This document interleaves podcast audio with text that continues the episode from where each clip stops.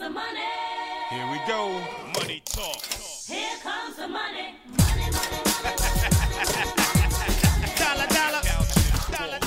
Seja muito bem-vindo. Este é mais um episódio do podcast do portal Finanças Inteligentes. Este podcast é feito em parceria com o grupo de líderes empresariais do estado de Santa Catarina. Hoje é sexta-feira, 26 de março de 2021. Eu sou Victor Silvestre, assessor de investimentos, e vim aqui lhe trazer o resumo do mercado.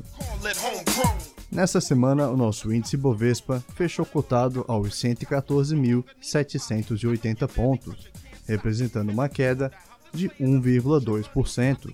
Smell my cologne. It's cold. Já o IFIX, o índice dos fundos imobiliários, fechou no 0 a 0 aos 2.817 pontos.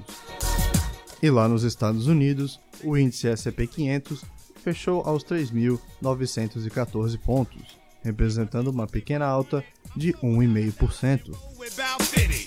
Já o dólar comercial fechou em alta de 1,25%, sendo cotado aos R$ 5,74. Rolling through. Said it back. A maior alta da semana fica por conta das ações do Carrefour, representando uma forte valorização de 15,5%.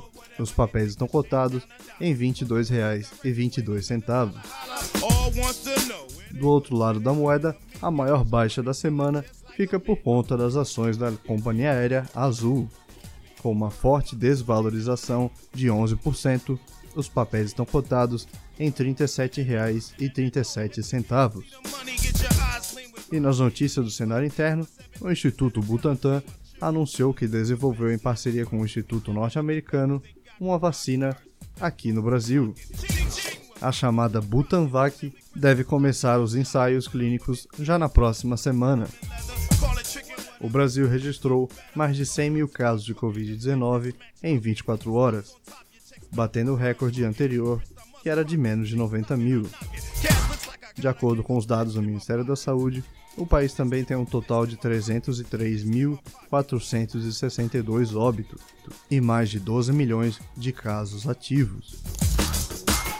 O Banco Central divulgou o relatório trimestral de inflação, que reforçou a avaliação da XP da taxa Selic a 5% no final de 2021. Para 2022, por sua vez, a XP aumentou a projeção de 5% para 6,5%. money talk. O IPCA 15 teve alta de 0,93% no mês de março. O resultado ficou levemente abaixo do que esperavam os analistas, que projetavam um avanço de 0,96%. Esse é o maior resultado para o mês de março desde 2015. No mês anterior, em fevereiro, a prévia da inflação subiu 0,48%. E a principal notícia desta semana foi a interdição do canal de Suez pelo navio Ever Given.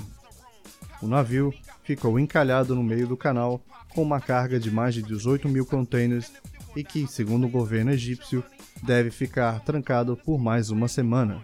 O impacto econômico é de cerca de 400 milhões de dólares por hora em que o canal está trancado. Produtos perecíveis na Europa já devem começar a faltar, enquanto o petróleo já subiu mais de 5%.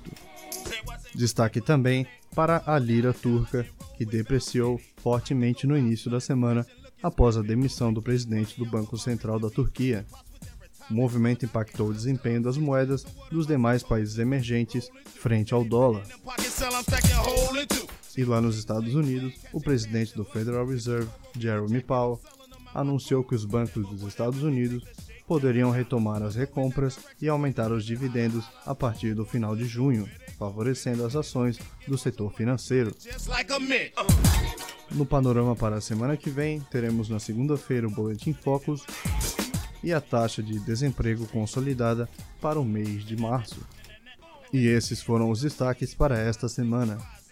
Nos siga nas redes sociais no arroba Finanças Inteligentes, me siga também no arroba o Victor Silvestre.